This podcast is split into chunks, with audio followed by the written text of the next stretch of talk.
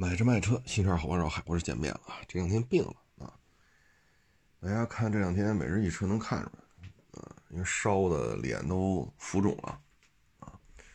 录着每日一车也是硬撑着录的啊，所以语音节目都说不出话来了，怎么怎么录啊？小视频行，一两分钟、两三分钟啊。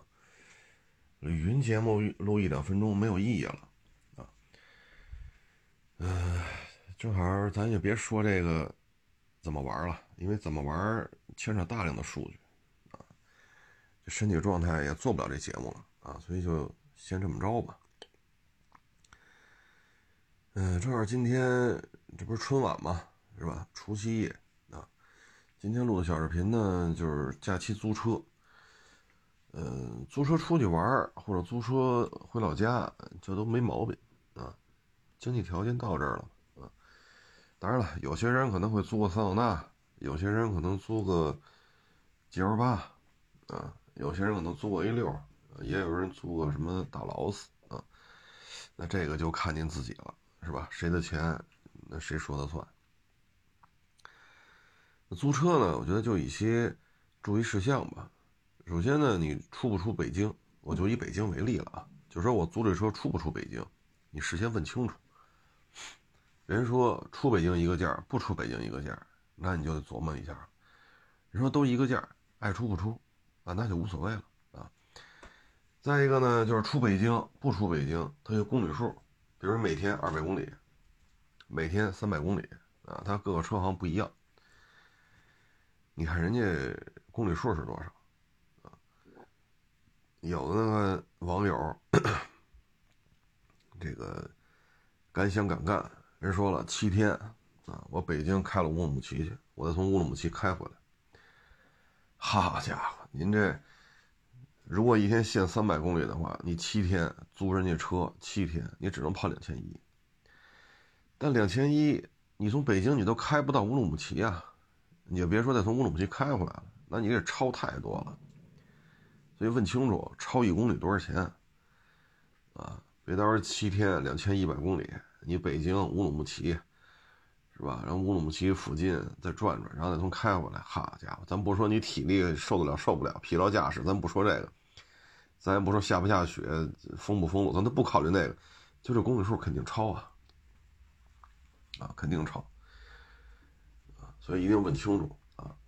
还有一个呢，就是租，咱肯定不希望这车有剐蹭、有违章什么的，但是呢，你最好问清楚。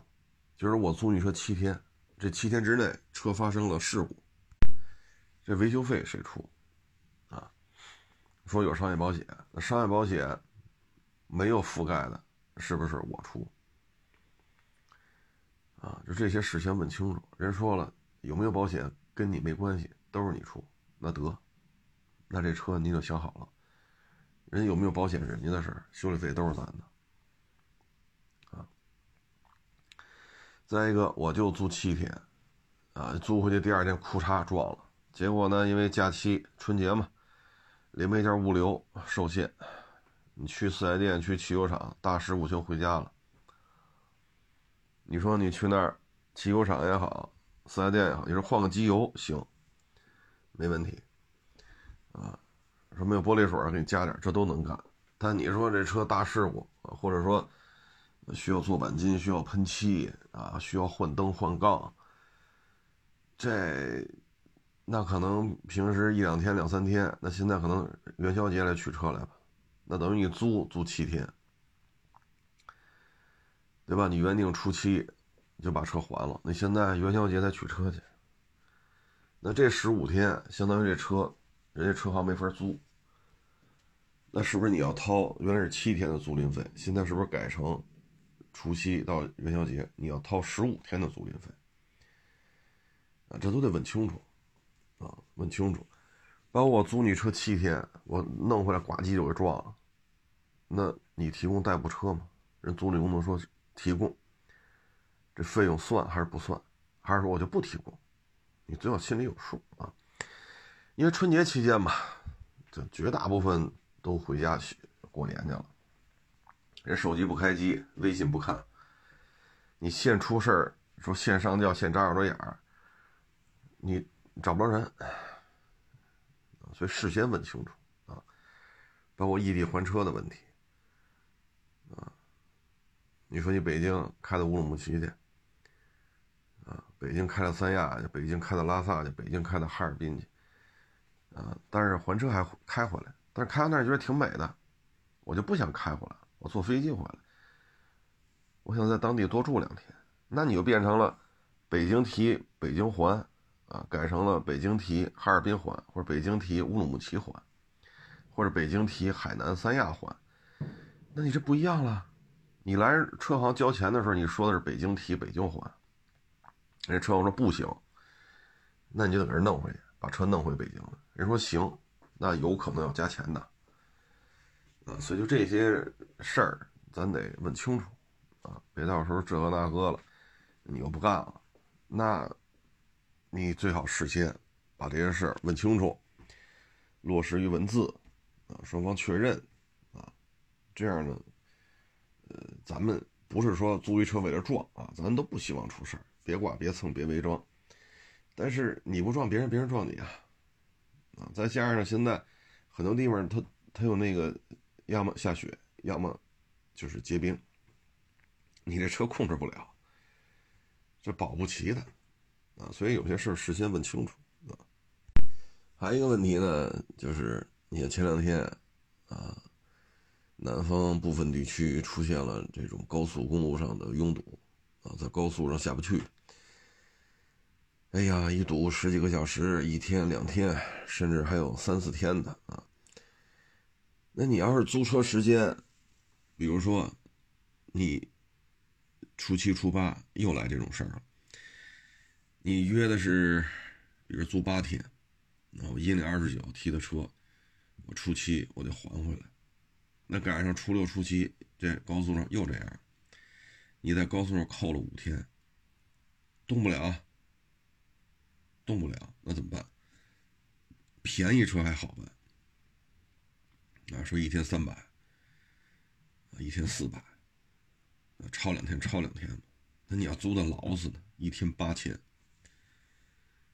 一天八千，啊，说这车在高速上堵了五天，好家伙，四万块钱，那这事儿其实，在二零二零年疫情啊一月底吧，啊疫情爆发了，然后就在开工开市，就四月份，那有些人租车就困在老家了，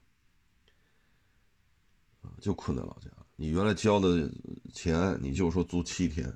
啊，一月十八九号开走的，或者你租八天、租十天、租十五天，你一月十八九号开走的车，你再开回来都四月份了，那您这租金得多少钱呢？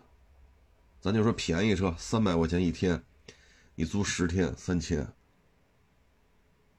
但你现在变成租仨月了，啊，租仨月了。啊，一天三百的话，一个月三千六，一月到二月，二月到三月，三月到四月，您这租金上万了。所以突发情况吧，确实也不好办，啊，确实也不好办。所以租车吧，这些方方面面的事情一定要想好。这两天呢，因为这身体不适嘛，所以就一直就是看电视啊。这两天。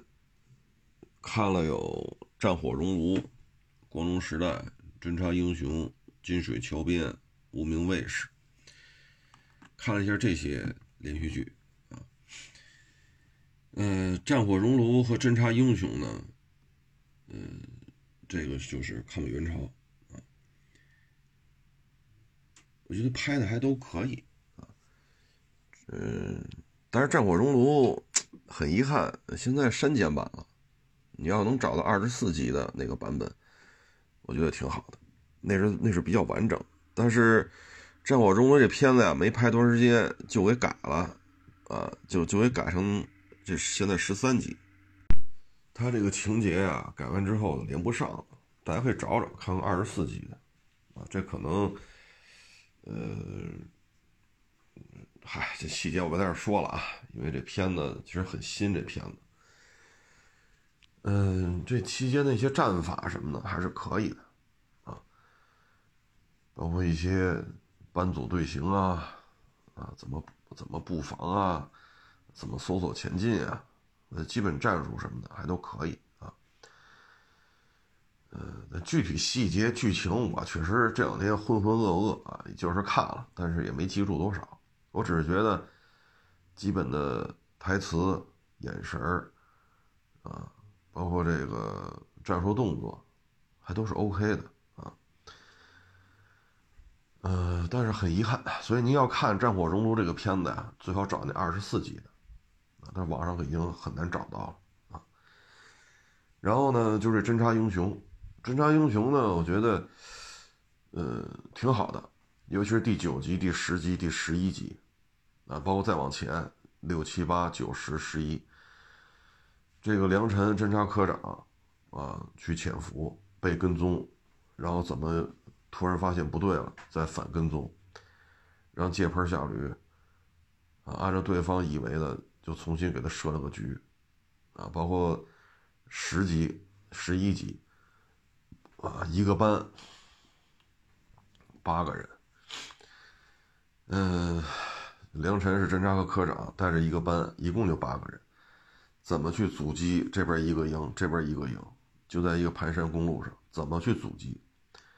两边人数加起来一千多人，他们只有八个人，弹药消耗了很多，最后想到招呢，就换上这个南朝鲜伪军的这个衣服。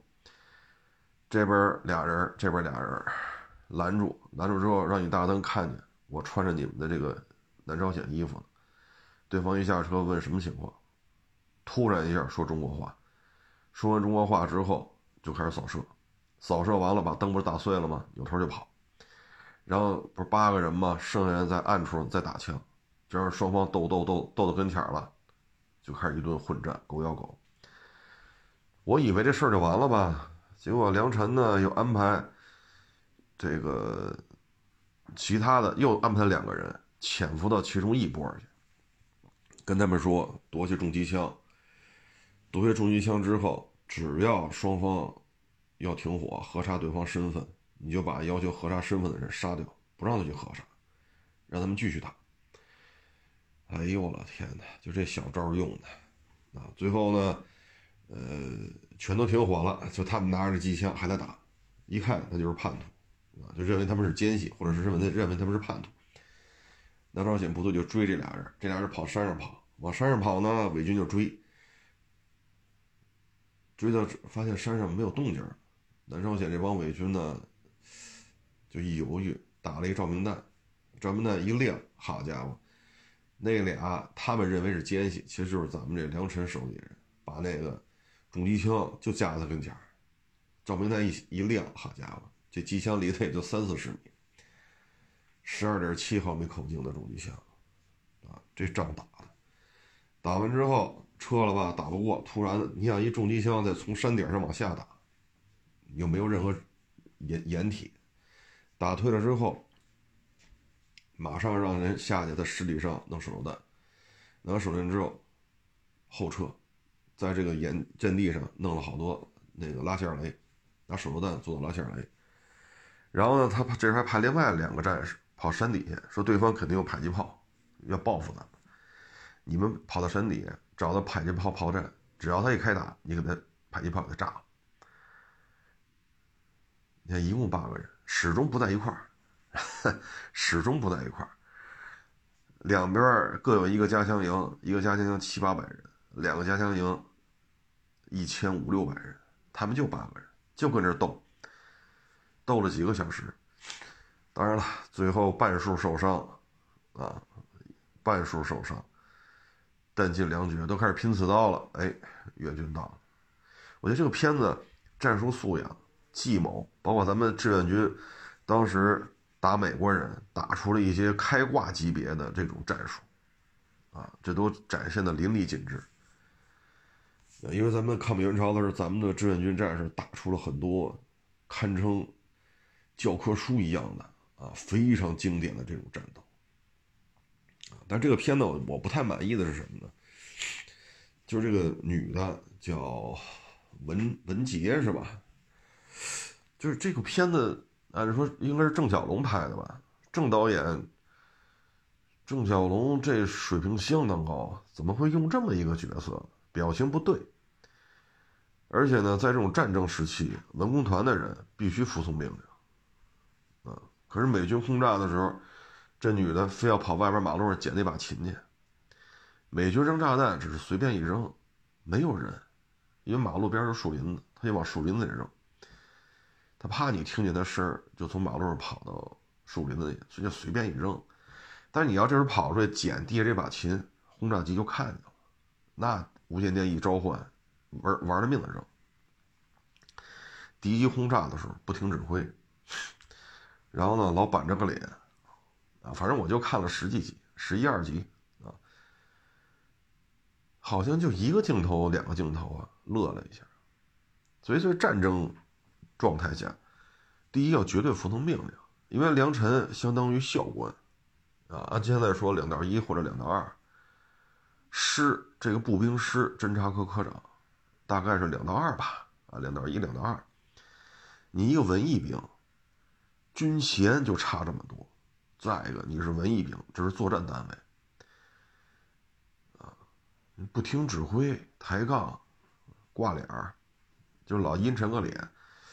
我觉得这个剧情拍的不太合适啊，拍的不太合适。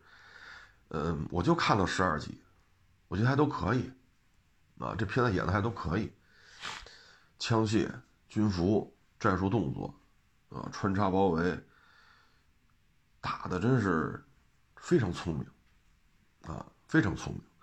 后边没看啊，后边的不知道啊。但这片子拍的真不错，《战火熔炉》就很可惜啊，我现在能找到的只有十三集了，我找不到二十四集的。如果哪位听众朋友还有二十四集的，你可以跟我说一声，我现在找不着了啊，所以现在再看就连不上了啊。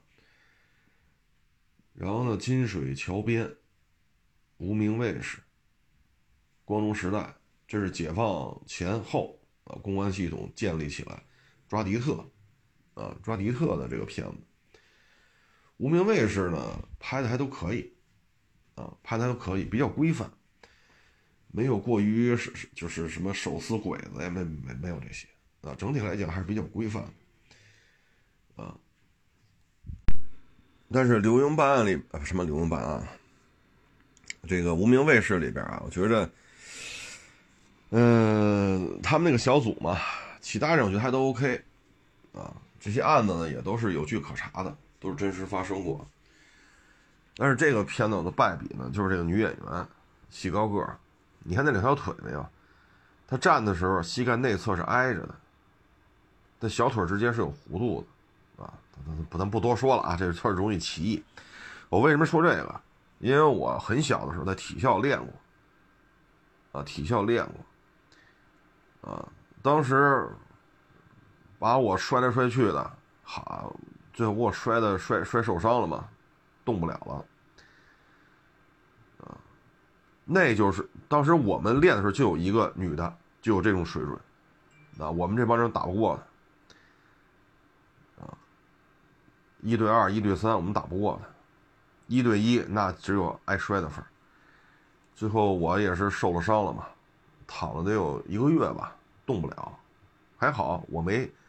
我没落下残疾，所以打小呢，在体校里边就跟这些特别能打的这些人啊有过交道，啊，所以这个女的她的爆发力，啊，她的身手，我是有亲身经历的，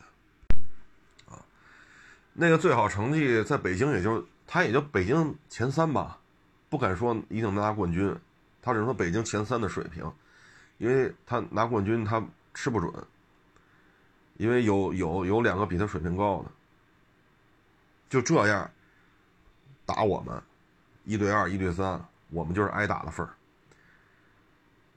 所以这个女的这个能力啊，你你从她的腿的粗壮程度、胳膊、肩膀、腰背，你能看出来。你一看这体型，我操！我们第一反应就我啊，第一反应，小时候就这就这种体型的打不过。你再看这女的，无名卫士，你看那女的那那膝盖，我我不是说评价人家身材啊，就是说，因为在体校练过，我这小胳膊腿儿，不说胳膊，就就就这两条小细腿儿，那挑模特行，因为他有一个情节，那李乃文演了一个，也是一个这个侦查小组的一个成员嘛，去接他，这女的啪一下。大悲话把李乃文这演员男的叫李乃文一下摔那摔得起不来了。我说我们在体校时就这么挨摔啊，就压这腿，他他没有办法做这个过肩啊，他腿部的爆发力不够啊，所以这是违反常识的。当然了，我这说他们也是招人烦啊，因为演戏嘛，是吧？说没说完无无名卫士呢？还有就是光荣时代，光荣时代和金水桥边啊，这俩片子有点像。都是老北京，都有刘用的旧警察。刘用旧警察呢，都有点这个，呃，怎么说呢？说话比较葛，啊。那个是叫多门多野，呃，这个呢是叫有钱有根啊。金水河畔是钱有根，光荣时代呢是多爷。多爷和钱有根这两个角色定位是一样的。旧警察比较老实，没犯过什么伤天害理的事儿，也轻易不去吃拿卡要去，本本分分，刑侦、现场痕迹判定都是高手，剧情定位是一样的。金水桥边和光荣时代，他所说的这个年份都一样，事儿也大差不差，啊，但是呢，你会发现，钱有根这个角色跟多，呃，多爷啊是多门吧？这叫多门，多爷跟钱有根表现的给人感觉就不一样，啊，所以我觉得这个钱有根，首先啊，就是金水桥畔这个片子，说李乃文差不多也五十了，演钱有根这个呢，也差不多也得五十了，啊，然后钱有根的这相好翠花吧，那是。一个女演员演，那女演员叫柯兰吧，也得四十多岁了。就是剧情都特相似。柯兰属于被卖到卖身葬父嘛，没有办法。而且她葬父葬的是钱有根的父母，因为他们钱小根和翠花他们的父母是结拜，他们的父亲是结拜兄弟。后来翠花的父母呢死了，钱小根的父母就把翠花接家来了。过了几年。这种大家庭生活，后来呢，钱小根大了，就来北京找出路。结果呢，老家发大水，把钱小根的父母给淹死了。翠花呢，一个人在家举目无亲，卖身换钱，把秦小坤的父母发送后事。秦小坤那会儿没有微信客户，你想解放前的事儿。等秦小坤在从北京得到消息回到老家，父母已经被厚葬了。但是翠花把自己卖到窑子里去了，啊，所以这个剧情呢，光荣时代也是有的。光荣时代里边呢，那叫小东西，妓院里那个叫那个女孩叫小小东西，也是解解救出来了，跟那个特别年轻一个公安干警俩人搞对象，啊，其实剧情都差不多。这边呢，李乃文演的是。呃，什么赵啊？叫什么来着？张张大张大命是叫什么来着？李乃文在《金水桥畔》里边，呃，也也是演一个，算是作战部队下来的战斗英雄啊。光荣时代里边呢，是张译从地下党老警察变成新警察，但他是共产党啊啊。然后这里边就牵扯一个跟妓院里边解救出来的啊，从良之后。共产党进行了身体检查、培训、生活技能之后，能不能结合的问题？其实，其实你发现，嗯，差不多，金水河畔和光荣时代差不多，但是这里边钱有根不如那里边的多也演得好，都是北京这种片汤话，多爷处理的好，钱有根处理的不好。那里边那小东西啊，那里边那小东西是很年轻的小女孩。跟她好的那个小警察呢也很年轻，俩俩演员确实都很年轻，但是呢，金水桥边的这个李乃文也好，秦有根也好，柯蓝也好，这些演员岁数都比较大了，你一会儿再去演这些年轻人的这些，他有时候不像，所以我觉得，呃，光荣时代这些方面处理的要比金水金水河河畔河边这个要好一点，啊，但是呢，光荣时代。处理的差不多了就就行了，啊，可是呢，金水河畔、金水河边呢，一直演到好，我我没看太多啊，我感觉好像是演到文革后了，好像是啊，所以演的很长。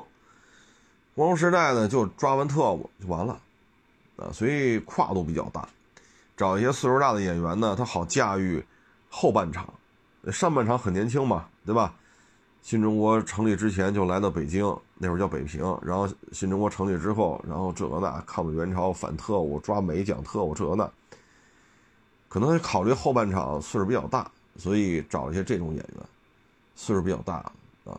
两部戏呢都是演艺派，啊，一个是光荣时代，一个是金水河边，没有没有那种半吊的演员，啊，不像狂飙还弄了几个。星二代是吧？谁拍谁谁露怯。光荣时代和金水河畔没有怂演员，啊，没有怂演员，都是演技派，就是给人感觉别扭。就是五十岁的人，五十多岁、五十岁的男演员和四十多岁女演员去演一个二十多岁小伙子和小姑娘之间那种，对吧？情情爱爱什么，哎，总是差点。再一个，钱有根。这个演员，他处理老北京这种片儿汤话，但是业务能力特别强，我觉得处理的不太好。你像第一集电车厂爆炸案，啊，他拿好多盆，因为叫滋水嘛，他就拿盆先把那个物证拿盆扣上，你们再滋水。同样，多爷呢，第一次出现场，那不是瞎猫嘛，瞎猫那外号叫瞎猫，啊，然后。现场拿这飞爪怎么爬上墙？然后现场有两个穿狐狸鞋，不是一个。你看多爷处理的那个演绎的火候拿捏的就比较好，啊，就比这个第一集金水河畔在电车上燃烧爆炸的那处理要好，啊，大家可以对比看一下。啊，无名时代啊，无名卫士和金水河边都是黄乃文演的。黄乃文呢，都在这个反特小组里边饰演一个警察，啊，但是呢，金水河边呢就是派出所的警察，无名卫士呢是公安部下属的反特的一个小组，也是警察。黄乃文在这两部戏的当中的性格、眼神、所作所为大差不差，啊，但是你不要以为黄乃文他就这演技了，格式化了，不，你看看《刘墉追案》。《刘墉追案》里边，黄乃文演的，我忘了演员是多尔衮还是啊？不对，傅国泰啊，傅国泰。李乃文在那演的傅国泰。你看李乃文的演演绎的这种角色，把控能力比较强。在《刘墉追追案》里边，是那么一个大贪特贪巨贪的这么一个封疆大吏啊。但是你看《无名卫士》和《金水河边》。李乃文在这里几乎就是一个一个路数啊，所以就看这些片子吧，啊，这个有点意思啊，有点意思。所以你现在看，从制作成本啊，制作精致程度，呃，宏大的叙事，大的这种战争场景，那肯定是《侦察英雄》啊，《战火熔炉》啊，啊，《长津湖》啊，啊。肯定这些片子拍的真是宏大的叙事、细节的处理、大规模的这种，你说群演呀还是怎么着的，反正道具啊确实非常精致。呃，光荣时代、金水桥边，呃，那个叫无名卫士，他们相对不需要这么多，说几千人冲锋，啊，说多少门炮跟这儿多少辆坦克，他他们不需要这么大的动静，就是。顶多两把冲锋枪，两把手枪，啊，或者三五把冲锋枪，三五把手枪对着射，也就到这儿了。太复杂的战争场面他没有，所以这个从投入的成本来讲，他们排在第二，不是说排的不好啊，只是说这种宏大的叙事需要的钱的堆积来讲，刚才说那些排第一啊，无名卫士不是不是那个侦察英雄、战火熔炉、长津湖啊等等这些啊，然后无名卫士、金水河边、光荣时代这个算第二的啊。这几个片子拍的都比较精致，没有胡来的啊。剩下的你看，古之慧吧，啊，古之心，古之心啊，别到时候又给人念错了，因为人家名字是三个金啊。古之慧啊，哎呀，古之心，哎呀，这脑子半烧不烧脑子，哎呀，哎呀，这古之心，你看他演那些，那个从制作成本来讲，就相对。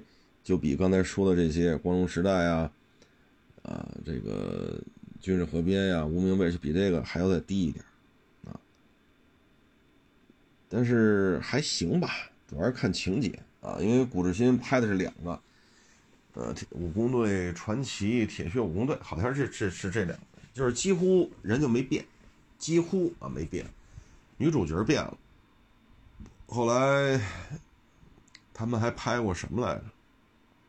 啊，对，大刀记啊，你看这些又是另外一个制作方式啊，跟这个制作方式差不多的呢，就是太行抗日大队啊，就就就反正就差不多了。这是这是第三种玩法啊。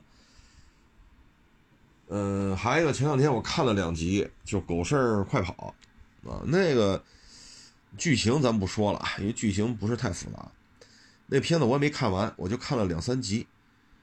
两三集啊，我觉得那个片子的，嗯，主要就是镜头的运用，它的分镜头脚本写的是非常细致的，偏娱乐化，它是通过镜头来表达人的内心的变化，这是高手。啊，我看的就是去让王毛去小翠家提亲吧，啊，然后，嗯。王毛不是生下来智商有点问题吗？然后小翠儿家呢，小翠儿不愿意，小翠儿妈和王毛爹妈就坐那吃席。你看，就那一段啊，包括呃，之前小翠儿妈去找王大举的媳妇儿啊，去说事儿，是怎么着来的？啊，对，让杨三儿跟这个王大举的。大闺女结婚啊，然后怎么怎么着？你看就这一段啊，镜头语言啊，镜头语言。我觉得这个这个片子《狗剩快跑》，如果你是做摄摄影导演、现场编导、编剧啊，你是做这个职业的，你可以看看这部片子，在这方面分镜头运用上这是高手啊。这种偏娱乐化的。这种战争题材，当然这是纯战争。那个剃刀边缘是谍战，你看这个之间它是有变化的啊。片子的定位，一个是战争片一个是谍战片但是剃刀边缘的分镜头脚本和狗剩快板分镜头脚本水平不相上下。咱不讨论剧情啊，就剧情而言，我个人认为可能剃刀边缘更跌宕起伏啊。就从宏观的角度来看。剃刀边缘的剧本水平更高，但是呢，从分镜头脚本处理来讲，这两部片子分镜头的角度都是高水准的。啊，通过一些细微的眼神呃，欲言又止的嘴的这种这种细节动作的处理，啊，你会把人物的这种性格、内心活动，包括现场这几个人啊彼此之间的这种逻辑关系。通过这几个非常细小的镜头处理的之后，让你看一下就明白了。它的分镜头细到什么程度？细到有些不说全部啊，有一些桥段，你把声音关了，你也能看明白。这就是高手啊！高手高在这儿啊！唉，所以这这两天发烧吧，啊，就把这些片子看了看。我觉得这些片子。嗯，还有一定的可看性啊。至于说像李向阳再战松井啊，什么平原烽火啊，呃，什么猎鹰一九四九，哎，这个反正，嗨，这这这就是另外一个制作层面了啊。但是总体看吧，刚才说这片子里演员还都可以，无名卫士、金水桥办、光荣时代这边没有怂角没有演技不在线的。侦察英雄呢，我主要觉得这文杰这个女演员表情不大对，而且你就是刚来部队的，你什么军衔？你跟一个师侦察科科长至少是两道一。按现在说，至少是少校，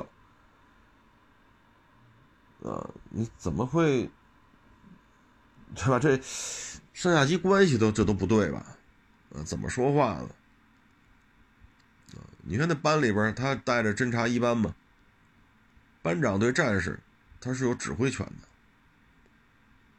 的，啊，更何况这是个按现在说，至少至少两道一。《战火熔炉》呢拍的也不错，很可惜二十四集的版本找不着了，十三集的看的连不上啊，什么原因咱也不在这说了啊，就跟各位做一个分享吧。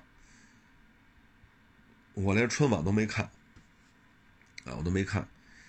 演春晚的时候，我看的是那个《侦察英雄》，我反复的看了三遍，就是从第九集第。十一集反复，就这个，我觉得战术战法是相当厉害的，啊，能看得出来，当时我军的指战员在抗美援朝战场上表现出了足够高的智慧，他具有阅读、阅读这场战斗的这种能力，啊，不是傻打一气，啊，不是玩命的，是具有很高战术素养的，啊。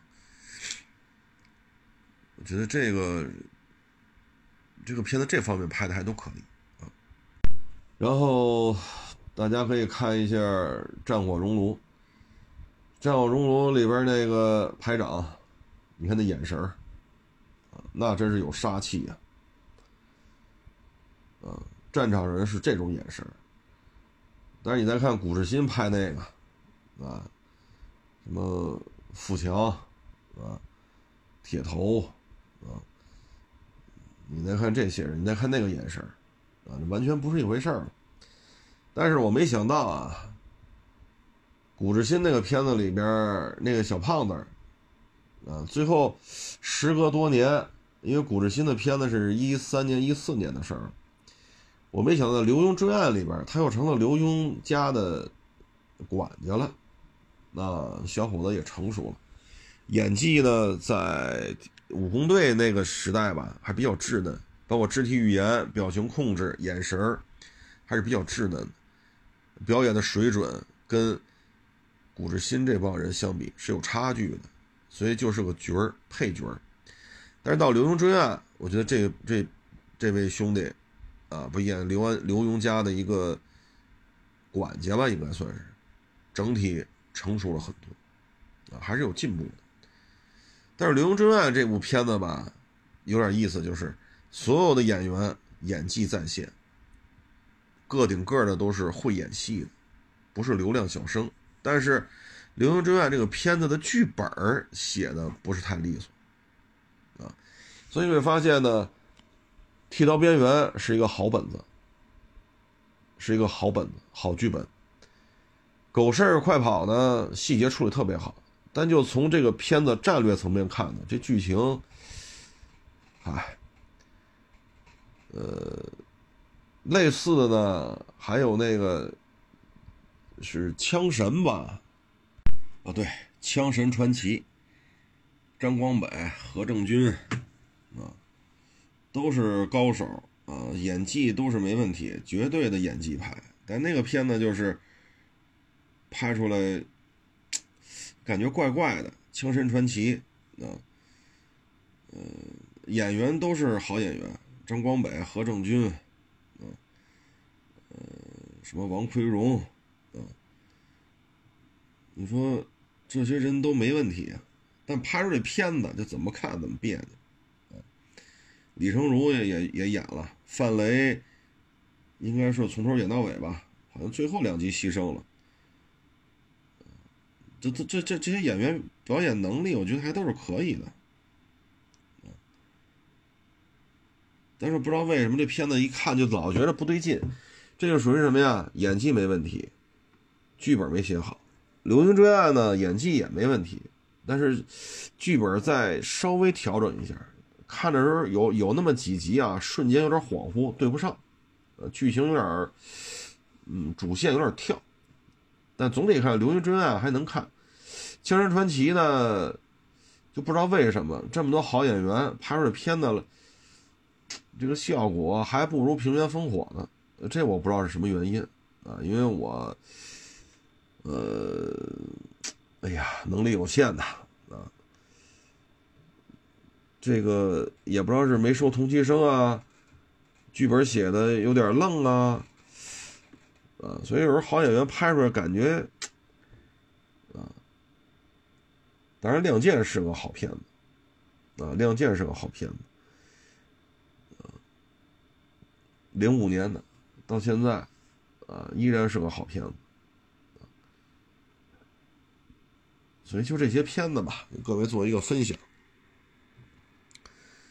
假期没事的时候，大家也可以看看，啊，看看不同的制作成本、不同的表演风格，啊，嗯，当然了，《侦察英雄》《战火熔炉》《长津湖》，像这些就是比较残酷了，啊，战争的这种残酷，他们细节处理的比较，应该说是如实的。展现了当时的战争场景，啊，古志新那个就属于嬉笑怒骂就把这片拍了，狗剩快跑也是一路子，但狗剩快跑这个脚本拍的不错，啊，嗯，至于说谍战呢，《剃刀边缘》是一部不错的谍战，包括潜伏，潜伏我也看了几集，啊，嗯，然后就是柳云龙，柳云龙拍的这些谍战剧。哎呀，觉得费头发，啊，他拍的都是高智商的片子，费头发，啊，仅供参考吧，啊，仅供参考，啊，正好也赶上春节啊假期，啊，也给大家拜个年，祝所有听众朋友呢，新年呢能够开开心心，顺顺利利，啊，升官发财，啊，嗯，新的一年里边呢，烦心事儿越来越少，啊，钱挣得越来越多啊。也感谢大家过去这么多年的支持与捧场，啊，谢谢啊，再次表示感谢，啊，啊，欢迎关注新浪微博海阔试车手。